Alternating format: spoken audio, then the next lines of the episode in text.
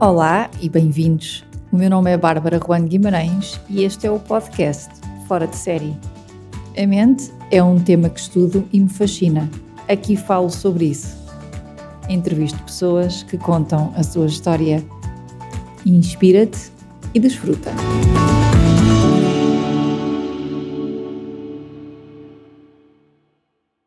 Quem sabe 2023 é aquele ano para realizar sonhos e é nossa responsabilidade de trazer atenção para aquilo que queremos.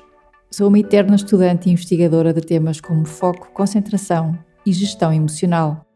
Criei o curso online Hábitos de Foco para que possam alinhar, integrar foco no dia a dia, promover a concentração e aumentar a energia é um curso com exemplos, explicações científicas e exercícios práticos, com dois áudios de bônus para praticar a visualização e o relaxamento. Estou muito entusiasmada de o partilhar este ano convosco. Cliquei no link da descrição para mais informação.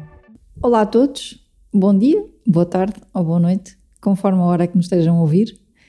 Uh, o podcast teve algum tempo parado. Uma das razões foi porque eu tive a estudar até setembro e por isso o meu tempo foi dividido entre o trabalho e o estudo e o podcast ficou em pausa. Agora estou de volta com mais informação. Quem me conhece sabe que eu adoro estudar, aprofundar conhecimento, principalmente no que toca às emoções, aos pensamentos, à performance, ao cérebro e como é que isto tudo funciona dentro do nosso corpo para nós estarmos bem e felizes.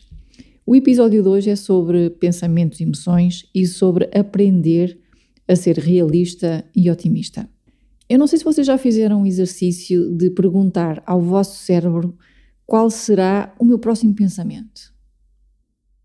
Se nunca fizeram, façam agora. Okay? Fechar os olhos e perguntar: qual é que será o meu próximo pensamento?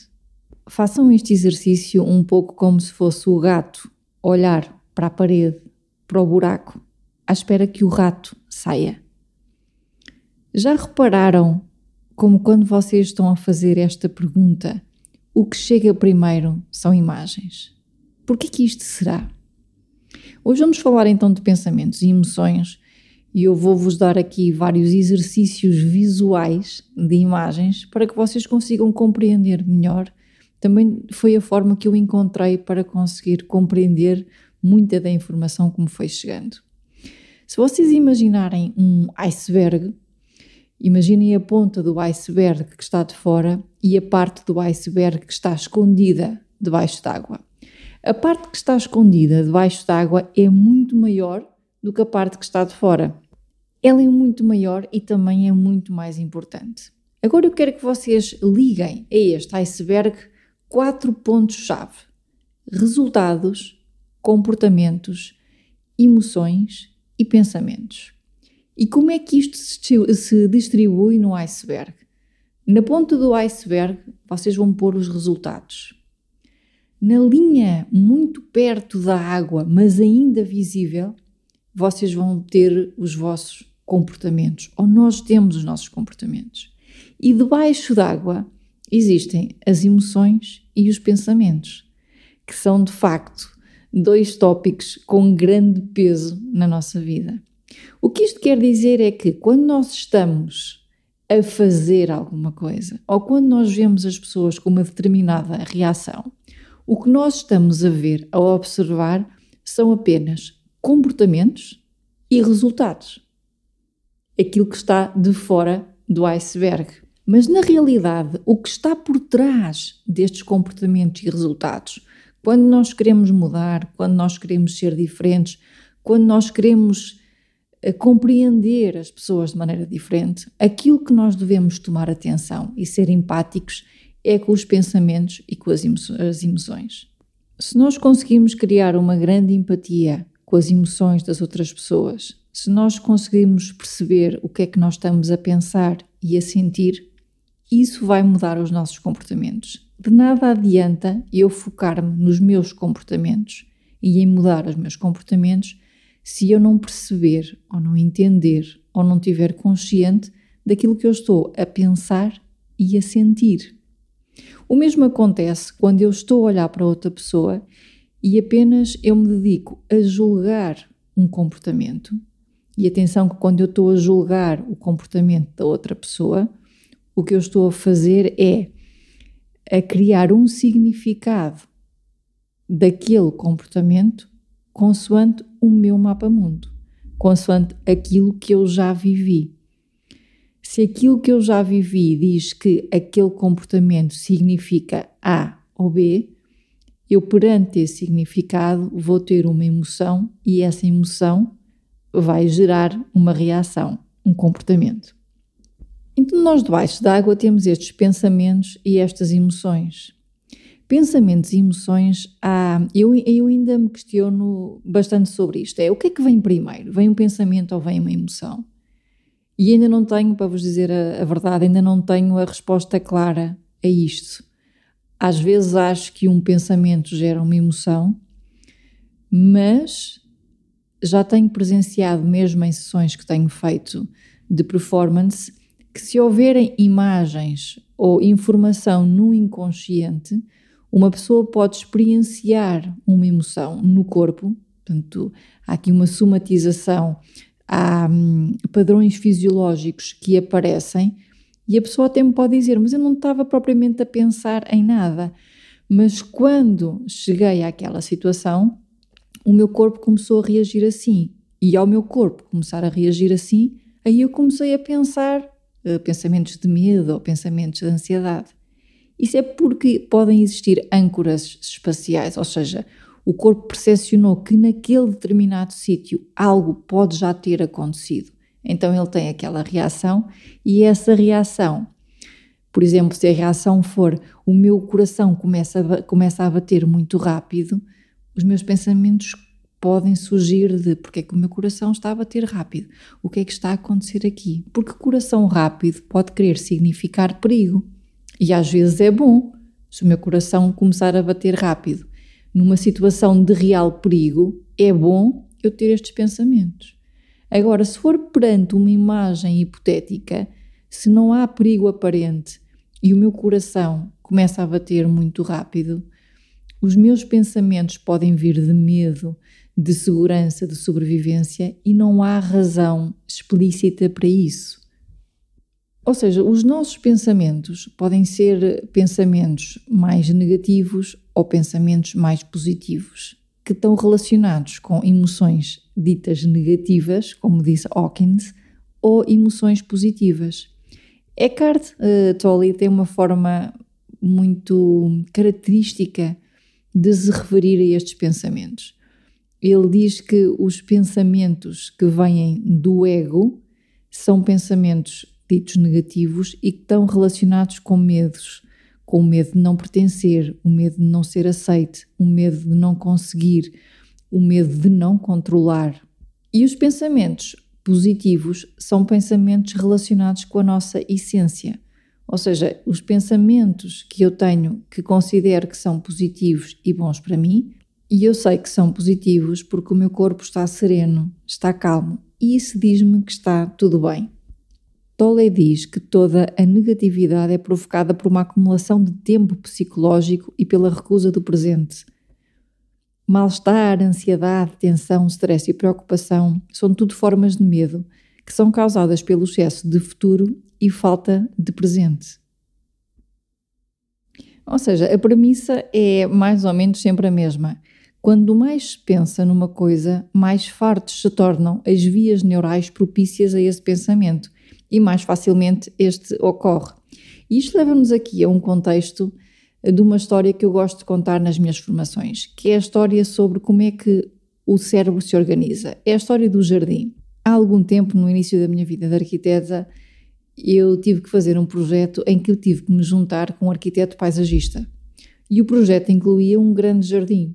E quando comecei a trabalhar com ele, eu perguntei-lhe: Olha, como é que tu consegues, ou como é que tu começas a fazer um jardim? E ele disse-me: Eu começo a fazer um jardim uh, de uma forma muito especial, porque há duas formas de fazeres um jardim. Tu podes fazer um jardim num papel, independentemente dos contextos que existem à volta do jardim, e chegas lá e implementas, ou tu podes fazer um jardim tendo em conta toda a envolvente e todo um contexto. E é assim que eu construo os meus jardins. O jardim é como se fosse um espaço de conexões. O jardim vai conectando pontos importantes que estão à sua volta. E se tu, antes de fazeres o jardim, ou de começares a planear os caminhos do jardim, começares a abrir o terreno e começares a deixar as pessoas passar nesse jardim, tu vais perceber que as pessoas vão começar a conectar aquilo que é importante naquele espaço. Consoante o sítio onde elas estão e onde elas querem ir, elas vão começar a criar caminhos. Nenhum jardim, na minha perspectiva, assim, é igual, porque à volta de cada jardim existem coisas diferentes. Quando um jardim já começa a ter estes caminhos eh, traçados, depois as pessoas que entram no jardim vão como se encaixar dentro desses caminhos. Ou seja, a certa altura, tu tens caminhos que começaram por ser caminhos como se fossem caminhos de cabras, que depois de muito uso, muito uso, ficam caminhos mais largos, ficam quase estradas e quase autoestradas. Dentro do jardim vão sempre existir caminhos principais e caminhos secundários. Os que são mais importantes são aqueles onde as pessoas passam mais vezes e os menos importantes são aqueles que são usados menos vezes. E depois, a certa altura, eu perguntei: olha, então, mas e se as condições externas mudarem? E se de repente as pessoas quiserem ir para sítios diferentes, porque um fechou ou porque construíste um novo bar no jardim, o que é que acontece? Tu apagas os caminhos antigos. E ele diz: não, eu por norma, os caminhos antigos não se apagam. O que pode acontecer é que as pessoas começam a criar novos caminhos e eu faço o mesmo processo. Começa por ser um caminho de cabras, depois fica mais largo. À medida que as pessoas utilizam e utilizam, o caminho vai ficar mais consistente. Pronto, e eu chego lá depois e ponho alcatrão, ponho cimento ou ponho calçada. Portanto, é relativamente simples uma pessoa criar um novo caminho, é só querer ir para um sítio diferente e também é relativamente fácil a pessoa, quando entra no caminho, no jardim inconscientemente, ligar o piloto automático e ir pelo caminho antigo. Primeiro a pessoa tem que estar consciente que existe um novo caminho para decidir ir por aquele sítio. Esta história de, do arquiteto paisagista, quando eu comecei a estudar o cérebro, fez muito sentido, porque o nosso cérebro é exatamente como um jardim. As ligações neurais que nós temos no nosso cérebro são os nossos pensamentos, os nossos padrões, os nossos comportamentos, aquilo que nós repetimos dias e dias a fio, meses e anos. Sempre que nós pensamos da mesma forma, agimos da mesma forma, nós estamos a fortalecer um caminho, a torná-lo mais e mais consistente. Quando nós queremos pensar de maneira diferente, quando nós queremos fazer de maneira diferente, o que nós queremos fazer é criar um novo atalho no nosso caminho. Para implementar essa mudança, é preciso estar muito consciente dos nossos pensamentos para ter a escolha ou a opção de quando entramos no jardim não seguir em piloto automático pela mes pelo mesmo caminho ou pela mesma reação e escolher então optar por outro caminho à medida que nós vamos optando pelo plano B ou pelo outro caminho, é claro que essa opção vai também tornar-se uma opção automática. Mas leva tempo. Leva ao seu tempo transformar um, um, uma nova programação cerebral num processo automático. Por isso, nenhum cérebro é igual. E, e o cérebro é, é, uma máquina de conexões. É, estas conexões são as sinapses que existem entre cada um dos nossos neurónios. E perante as conexões que nós temos no nosso cérebro, que são os padrões que nos foram incutidos, as experiências do passado, os resultados passados, perante todos esses padrões, verdades absolutas, certo e errado, justo e injusto, nós vamos ler a informação. Ou seja, nós vamos pôr estes filtros nos nossos olhos e a informação que nos chega vai ser lida através, de, através desses filtros. Agora eu quero que vocês imaginem outra coisa nesse jardim. Imaginem que nesse jardim existe um sistema de alarme, como se fosse um porteiro. E esse jardim, esses caminhos, pode ter semáforos verdes ou pode ter uma sirene muito alta de bombeiros. Se o semáforo está verde, vocês veem que as pessoas andam tranquilas e têm tempo para fazer escolhas. Mas toca o alarme dos bombeiros, o que as pessoas vão pensar é: perigo, eu tenho que sair daqui. E aí as pessoas pensam muito ou pensam pouco naquilo, naquilo que vão fazer? Pensam pouco. Elas são rápidas a fazer ou são mais lentas? São rápidas. Este tema podia levar-nos levar aqui à, à, área da motivação. Muitas vezes nós vemos as pessoas motivadas pela dor no tens que fazer, se não fores isso, não vais ser ninguém. E isto é levar as pessoas a fazer muito rápido, mas pela dor. Elas têm o sinal vermelho aceso. Enquanto se nós motivarmos as pessoas pela motivação intrínseca, que é as das emoções boas, elas vão estar calmas a fazer o processo e têm acesso à parte racional. Como é que isto funciona no nosso cérebro? Nós temos três, os chamados três cérebros principais, que é o cérebro reptiliano, que é da nossa sobrevivência, é a zona das amígdalas, o sistema límbico e o córtex pré-frontal. O córtex pré-frontal é na zona da nossa testa e é a zona onde nós conseguimos pensar, raciocinar, ter ideias, ter imagens, encontrar soluções. Na zona das amígdalas ou no sistema límbico é onde existe então este sistema binário ou o nosso porteiro. É aquilo que nos vai, nos vai dizer se o jardim está com os sinais verdes acesos ou se nós devemos tocar o sinal dos bombeiros. Diz Daniel Goleman no seu livro da inteligência emocional sobre o trabalho de Ledoux que o trabalho de Ledoux revelou como a arquitetura do cérebro atribui à amígdala uma posição privilegiada, assim como uma espécie de sentinela emocional, capaz de assenhorar-se do controle do cérebro. O que dá informação às amígdalas ou ao sistema límbico é a forma como estamos a processar o que ouvimos e vemos, ou as imagens que estamos a criar sobre um futuro incerto. Portanto, aquilo que nós estamos a ver é o que cria em nós uma emoção ou aquilo que nós estamos a imaginar que vai acontecer, cria em nós também uma emoção. Emoção boa, boa, eu estou seguro, eu confio, posso seguir em frente. Emoção má, de angústia, de ansiedade, de medo, de culpa, de vergonha, alto, perigo, isto não é para mim. Eu tenho que sair daqui rápido. Ou eu tenho que fazer rápido, senão algo mal pode acontecer. A questão é que se nós deixamos a nossa mente imaginar durante muito tempo, o que ela vai fazer é imaginar o pior cenário. Porquê? Porque o nosso cérebro está programado para este instinto de sobrevivência. E quando este instinto de sobrevivência está demasiado uh, desenvolvido, nós temos a tendência para olhar só para o perigo ou para, ou para construir imagens relacionadas com o pior que pode acontecer.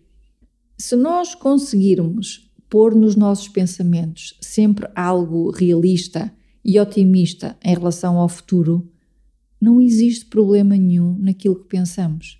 Quando as pessoas eh, vêm ter comigo e dizem, ah, eu quero que me ajudes a acalmar a mente ou a desligar, eu pergunto assim: se o teu cérebro só tivesse pensamentos positivos, de alegria, de felicidade, de que vai, vai ser possível, tu querias acalmar a mente, tu querias desligar os pensamentos? Provavelmente não.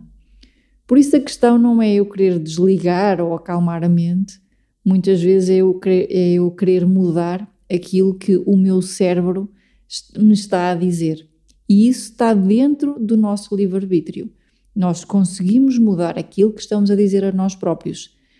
A evidência diz-nos é que se nós tivermos, ou sim, se nós tivemos durante um padrão de pensamento durante muitos, muitos, muitos anos, agora é um desafio maior conseguir mudar esse padrão de pensamento. É impossível? Claro que não. É possível. A primeira coisa é ganhar consciência.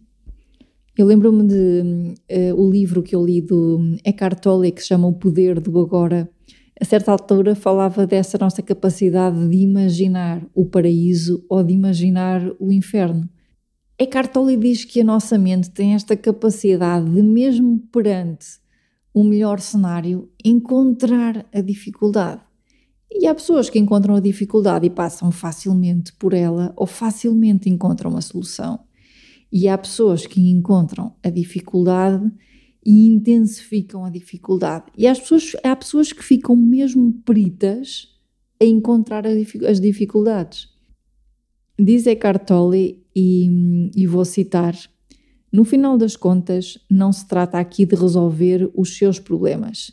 Trata-se de compreender que não há problemas, unicamente soluções, a serem tratadas agora ou serem deixadas em paz e aceites como fazendo parte do momento presente até que mudem ou possam ser tratadas.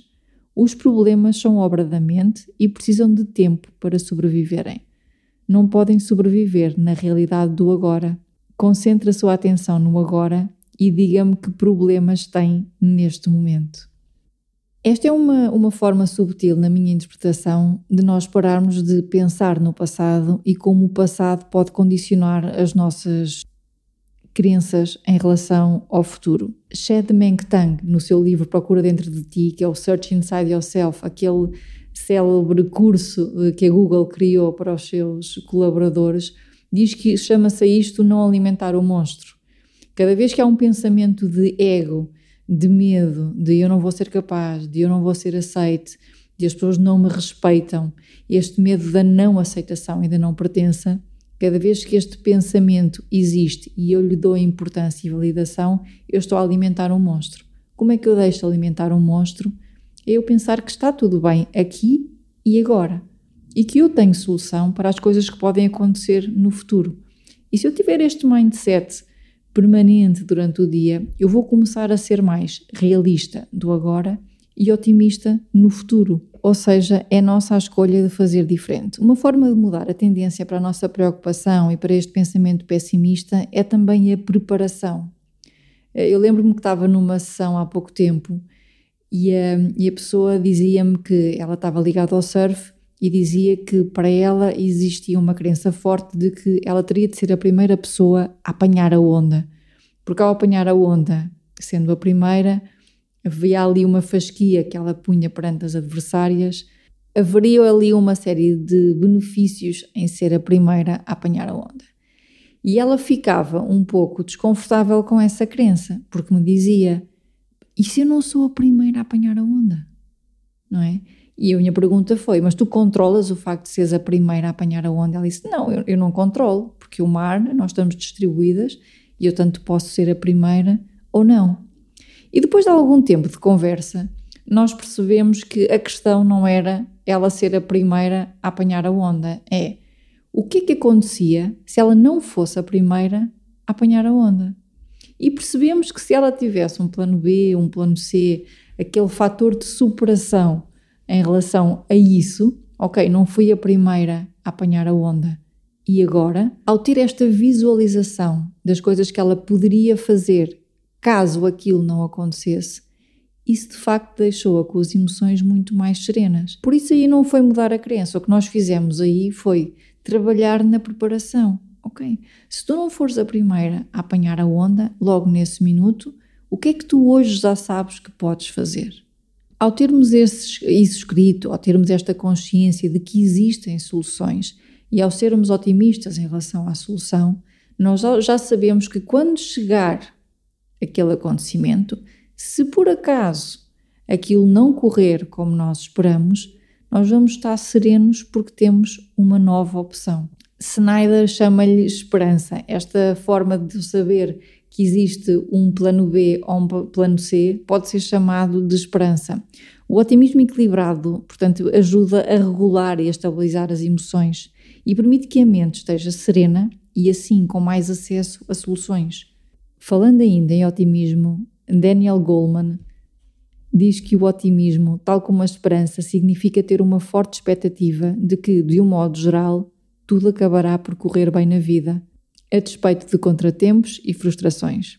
Do ponto de vista da inteligência emocional, o otimismo é uma atitude que protege as pessoas contra deixarem-se cair na apatia, na desesperança ou na depressão face às dificuldades.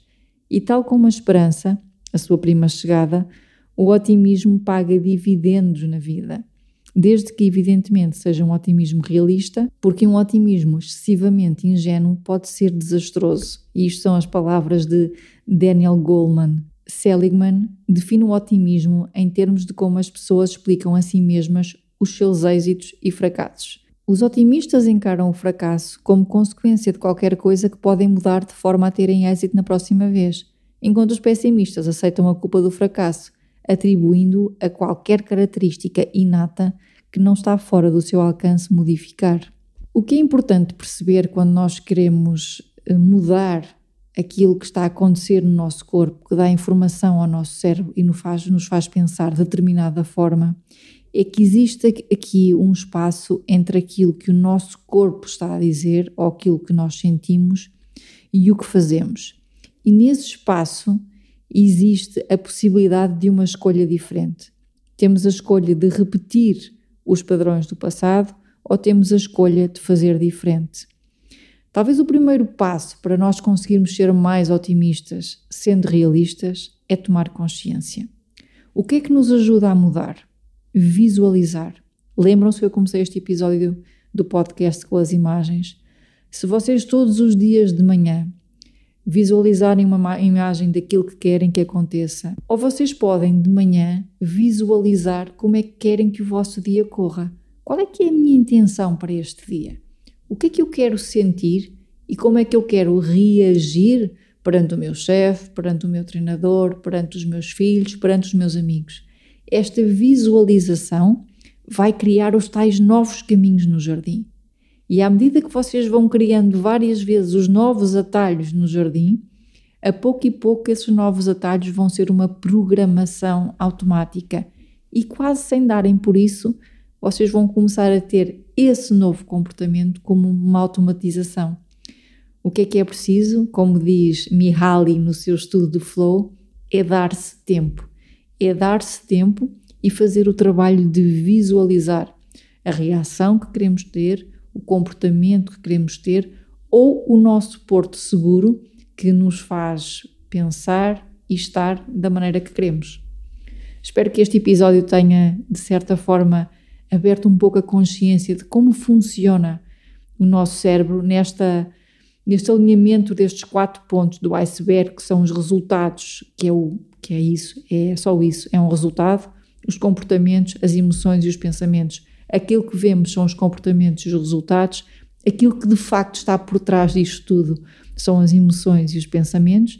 E se eu conseguir mudar um pensamento, eu consigo mudar as minhas emoções e no limite eu consigo mudar a minha vida. Quem sabe?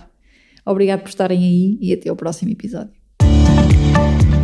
Obrigada por teres ouvido este programa. No site aboutlife.pt encontras mais informação sobre outros podcasts, retiros, eventos e o livro que escrevi Saber Reagir. Vivo leve, de bem contigo e feliz.